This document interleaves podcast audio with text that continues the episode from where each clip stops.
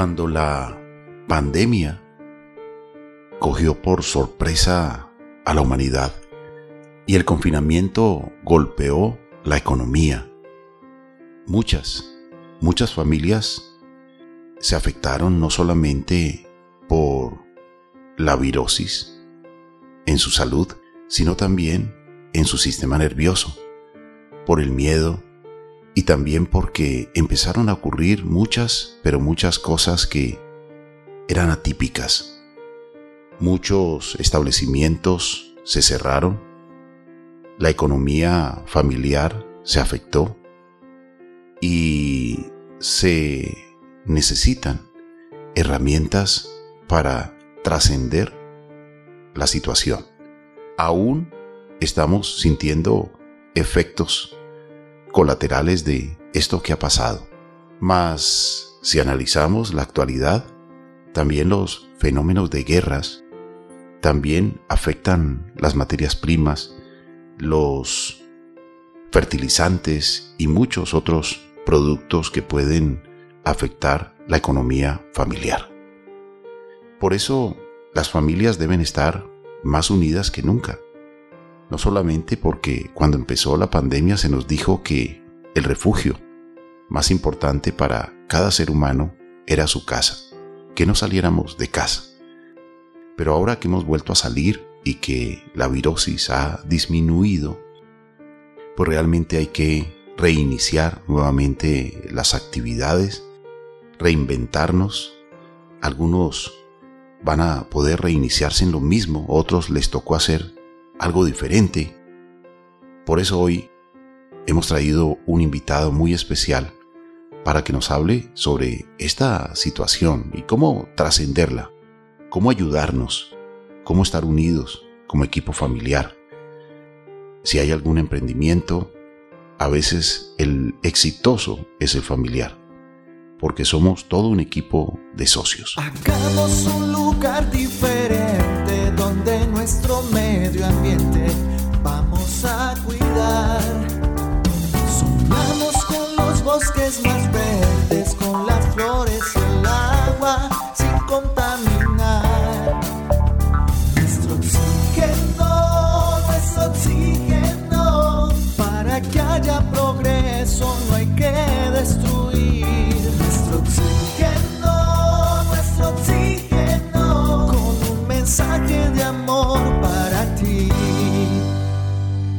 Bienvenidos entonces, amables oyentes, a este tema.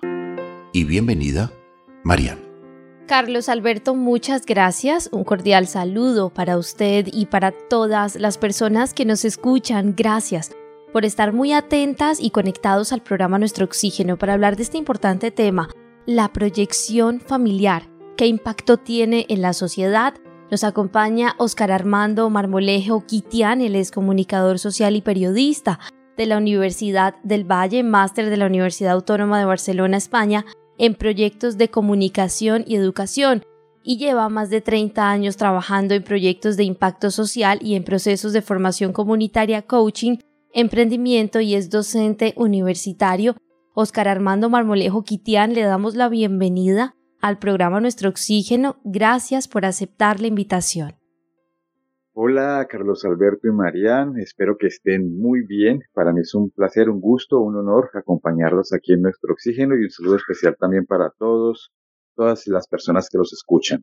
Pues muchas gracias por aceptar la invitación para hablar sobre este tema que es tan necesario. Cuando hablamos de trascender situaciones económicas, qué mejor que poderlo hacer en equipo, qué mejor que hacerlo en familia. ¿Por qué es tan importante la familia en estos casos? Bueno, eh, Carlos Alberto, pues como, como dicen por allí siempre, eh, la familia pues es la base de, de la sociedad. No importa pues si, si, hablamos de un país en Latinoamérica o en, o en Europa o en Asia.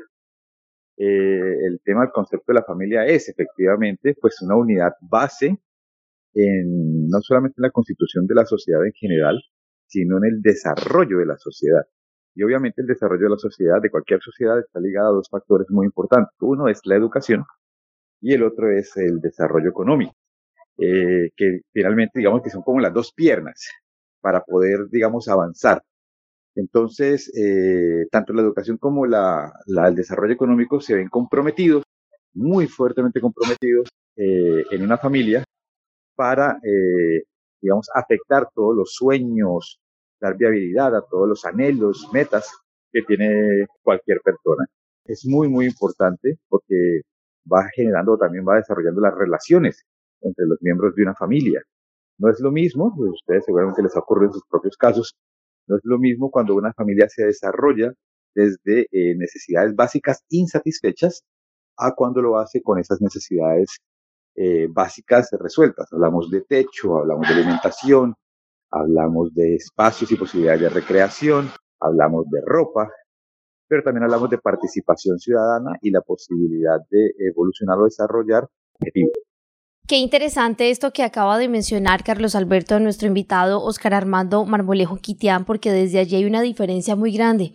Cuando alguien, digamos, un ser llega a una familia, cuando es anhelado, se espera, se tiene el cuarto precioso, cuando ya se tiene casi que los papás tienen un plan diseñado de educación, colegio, universidad, hasta intercambio y demás, eh, es muy diferente cuando simplemente llegó de tal vez una salida de una noche y queda la mujer encartada, bueno, ¿y yo qué hago? Y el muchacho se fue y desapareció. Pues desde allí empiezan los conflictos. ¿Cómo empezar si ya tenemos una familia, trabajar una buena proyección también familiar, como usted lo mencionaba ahora, hasta social, para nuestros hijos, para que puedan ellos mismos establecer un patrón, no lo llamemos exitoso en todo, pero sí que de alguna manera funcione para sus vidas y si van a traer, pues digamos, hijos al mundo también para sus hijos.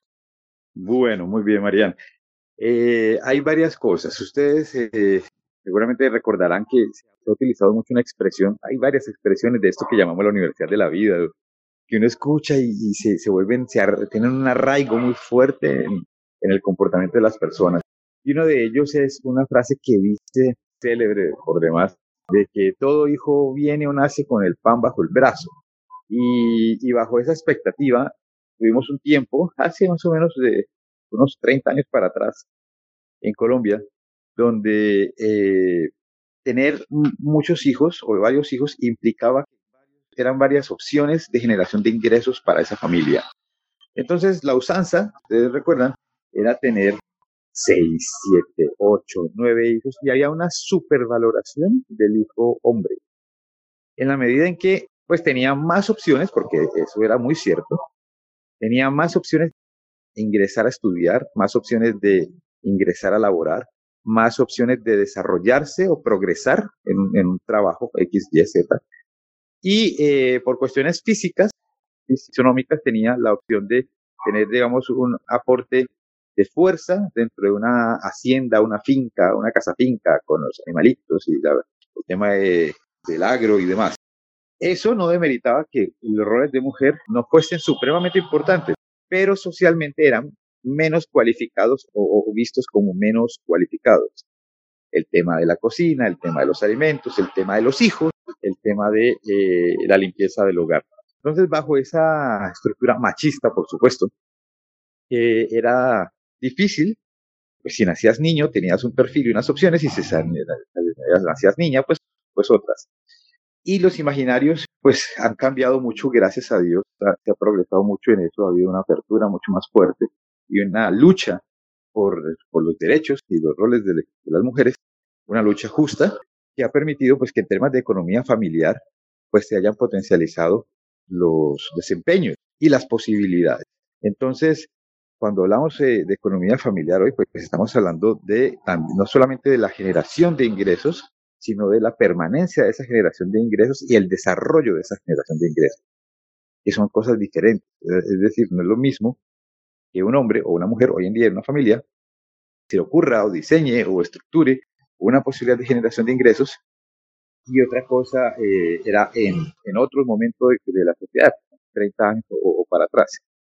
Entonces estamos en, una circunstancia donde todos y todas, si, quieren que utilicemos, digamos, ese tipo de expresiones que buscan pues el tema incluyente de equilibrio, eh, puedan hoy en día o podamos hoy en día formarnos para hacer que una generación de ingresos o una idea de generación de ingresos se desarrolle. Y para eso se requiere una formación importante, no solo en un saber hacer, sino también en un saber administrar, que tienen que ver, por ejemplo, con cosas de contabilidad, de tesorería, de administración de empresas, incluso de, legislación.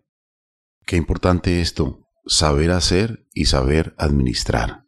Algo muy importante usted ha mencionado eh, sobre todo este proceso tan interesante que hoy permite pues tanto al hombre como a la mujer en la sociedad tener eh, digamos muchos derechos para desempeñar importantes cargos, para asimismo demostrar que la mujer que habíamos relegado lamentablemente en errores históricos por el ser humano, pero que hoy tiene toda la oportunidad y cuando está unida a la familia, cuando todos están, como se dice, jalando hacia el mismo lado, pues hay una fortaleza fuertísima.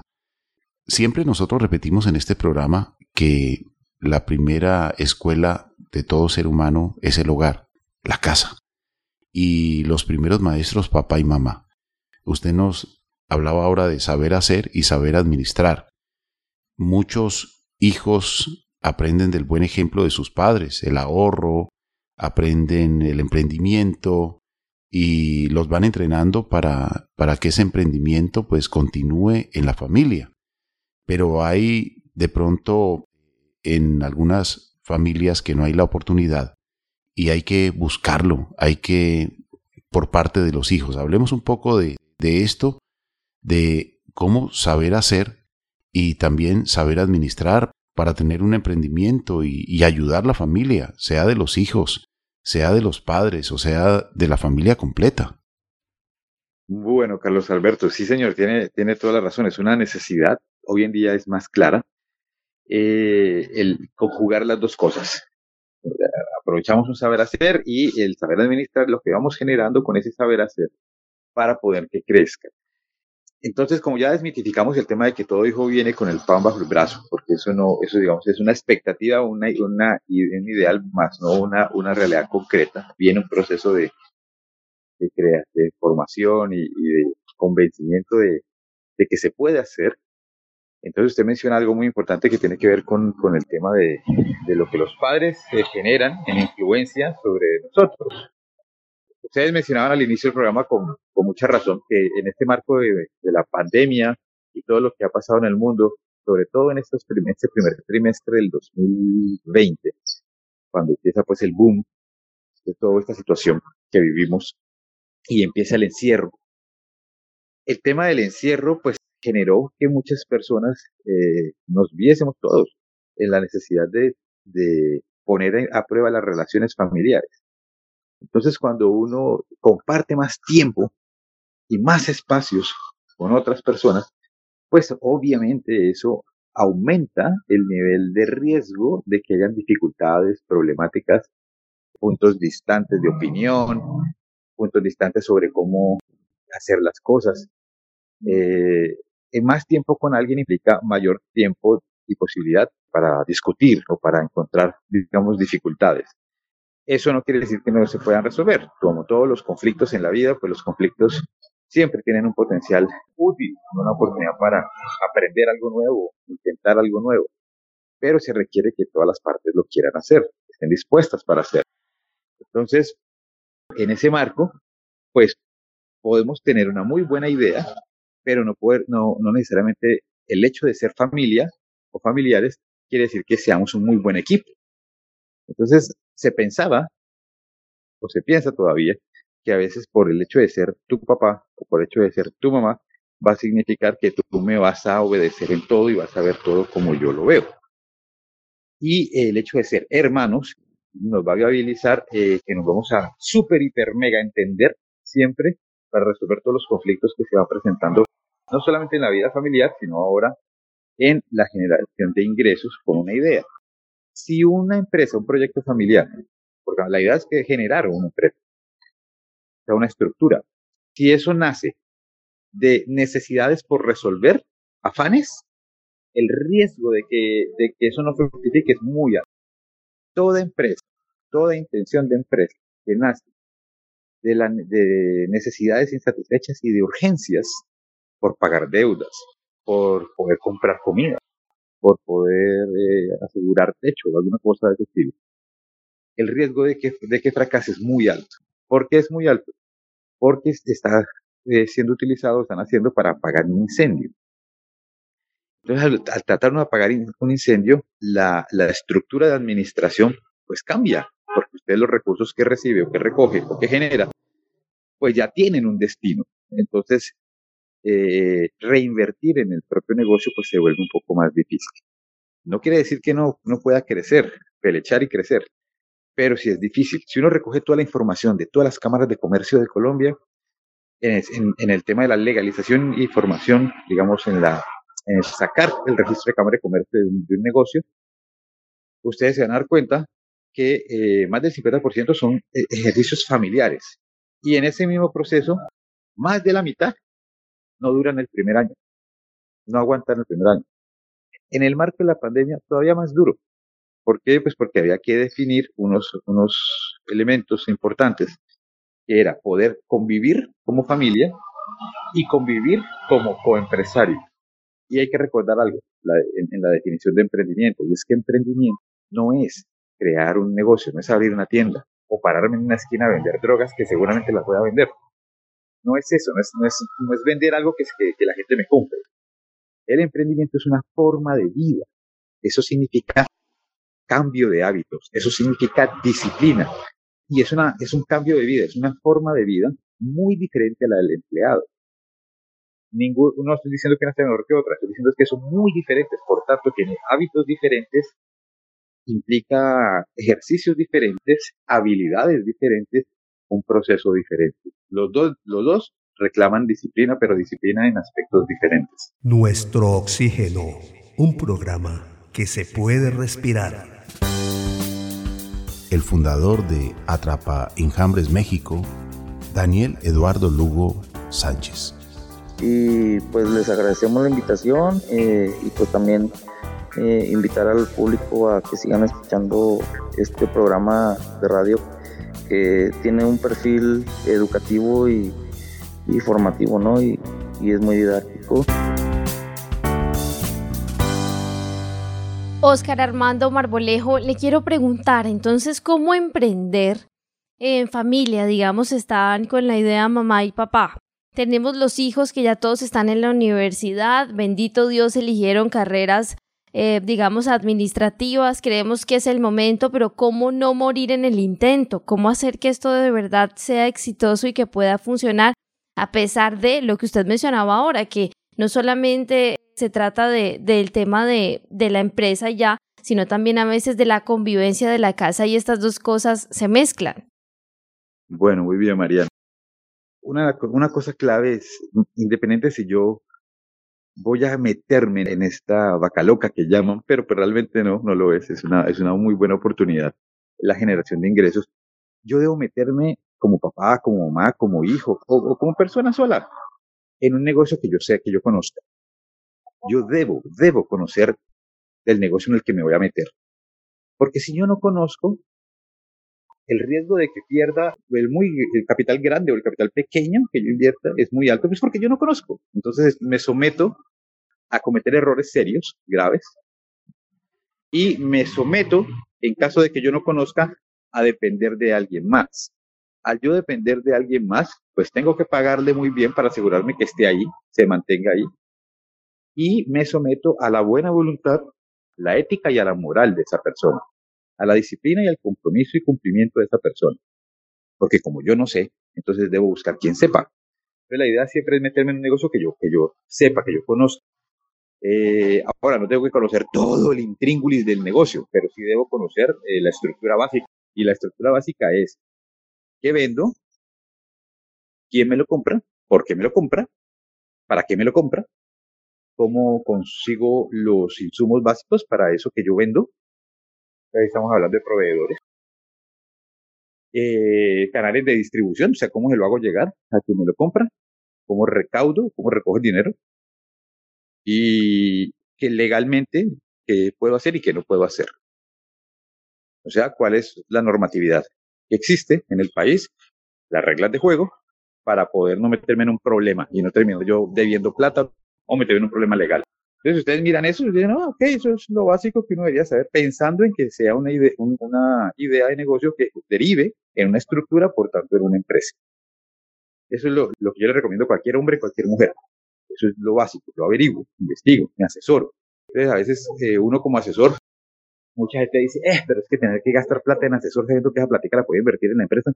Entonces, yo les recuerdo a todos los, los que nos escuchan en ese momento, ojo, es mejor asesorarse bien en ese inicio que le puede ayudar a usted a proteger su capital de, de, inversión inicial, sea mucho, sea poquito, sea ninguno, porque uno puede iniciar con cero pesos. Sí se puede, porque hay muchos casos de generación de ingresos que han derivado.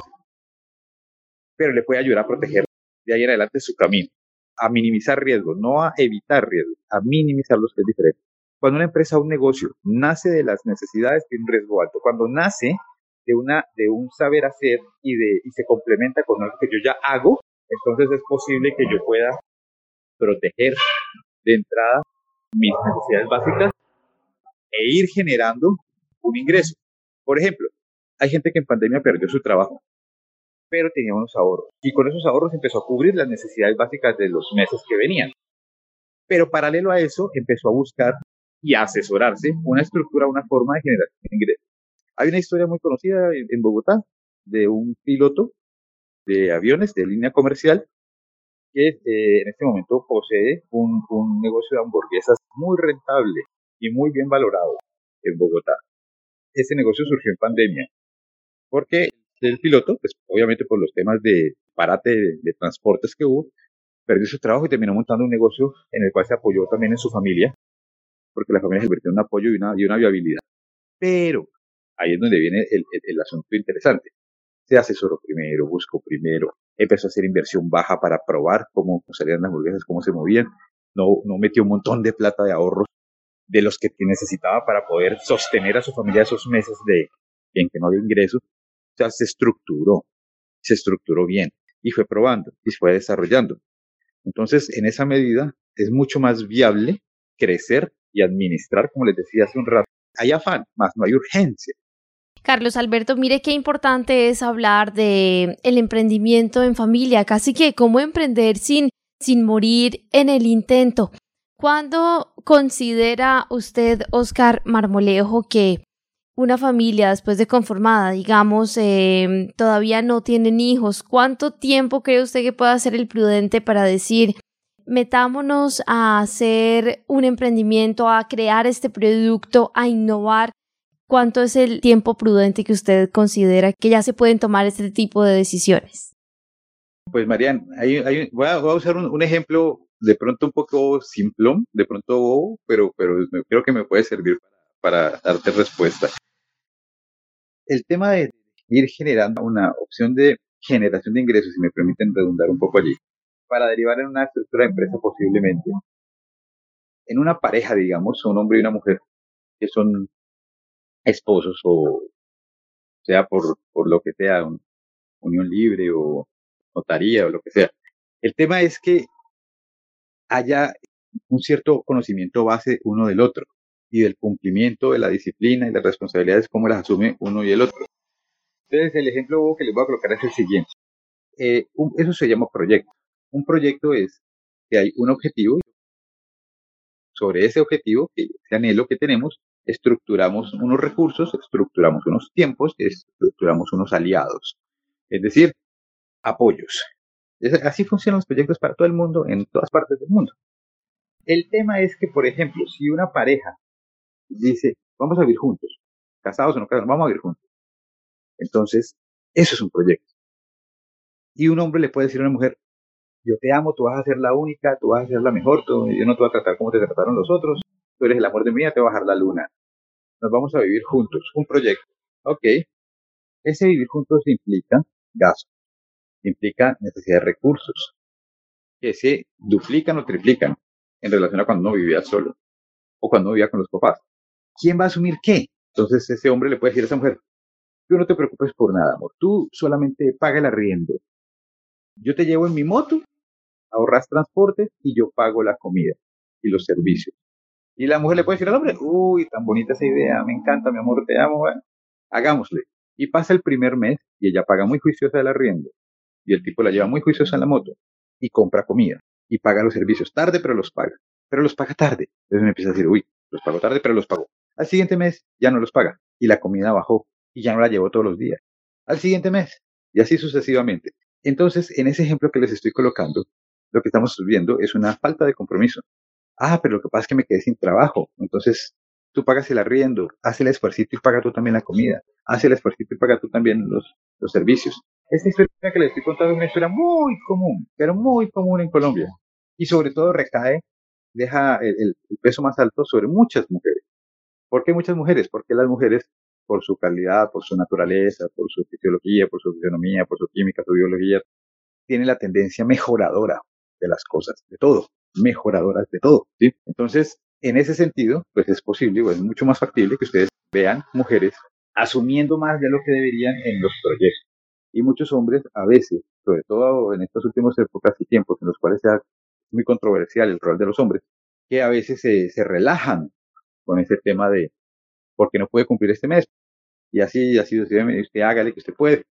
Allí que encuentran ustedes en términos de economía familiar y proyección familiar, pues encuentran que se requiere de verdad una disposición, una entrega completa para poder cumplir con los compromisos. Por eso les decía que es un hábito, es una forma de vida, es, es un conjunto de hábitos, no uno solo, son varios. Y lo que significa es que este mes puede ser muy duro, el otro puede ser mejor, este año puede ser muy duro, el próximo puede ser mejor, pero hay que mantenerse en ese proceso de crecimiento y hacer, utilizar una palabrita que es mágica. Creo que es de las mejores cosas que les puedo compartir en esta invitación que me han hecho hoy. Y es la palabra o el concepto de los ajustes. Hay que ajustar. No hay que temer a ajustar. Porque lo que sí les puedo garantizar es que uno planea, en términos de proyectos y desarrollo económico, uno planea, pero lo garantizado es que ese plan no se va a ejecutar 100% de manera fidedigna. O sea, como yo lo planeé, así va a salir. No. Eso es garantizado que van a ocurrir cosas con las que yo no contaba, que yo no esperaba. Entonces la palabra, el concepto de ajuste, implica que yo puedo mejorar y cambiar algo en el proceso, en el camino, y que eso no significa que yo tengo que abandonar un proyecto. A veces sí significa que debo terminar con un aliado. Es decir, si ese hombre y esa mujer, en este ejemplo que les puse, si ese hombre no cambia y no se compromete y no resuelve cosas, no asume su responsabilidad y compromisos, que cambiarlo, porque no es un buen aliado para esa mujer. ¿Ven? Pero eso no quiere decir que la mujer tenga que cortar con todos sus proyectos y todo lo que ella desea. Quiere decir es que tiene que buscar nuevos aliados o una nueva forma de trabajar por sí sola o con una compañera o con una o, con su trabajo en otra empresa o en su futuro con un nuevo con una nueva pareja. Le queremos agradecer a Oscar Armando Marmolejo Quitián, comunicador social y periodista. Gracias por habernos acompañado en este programa. ¿Cómo pueden contactarle las personas? ¿Cuáles son sus redes sociales? Bueno, muchas gracias a ti, Mariana, Carlos Alberto, por la invitación. Espero que haya salido todo bien. Espero poder haberles sido de utilidad a ustedes y a los oyentes. En caso de que alguien quiera contactarnos o saber más de lo que hacemos con el tema de las asesorías, lo pueden hacer a través de Enlace Corporativo, que es la organización a la cual pertenezco. Eh, pueden buscarlo en el perfil de Facebook, Enlace Corp. Pueden buscarlo también en Instagram como Enlace Corporativo y allí ustedes pueden hacer sus preguntas o solicitar el servicio que requieran. Un saludo fraterno, muchas gracias por la oportunidad y buen viento y buena mar a todos en sus proyectos y emprendimientos familiares. Muchas gracias a nuestro invitado Óscar Armando Marmolejo Quitián. Recordemos que los valores son otra gran fortaleza de la empresa familiar. Toda empresa familiar se sustenta sobre los valores de la familia. Y recordemos que cuando una familia está unida y comprometida con un proyecto emprendedor o empresarial, está dispuesta a hacer sacrificios por el proyecto que difícilmente asumirían accionistas no familiares. Nuestro oxígeno.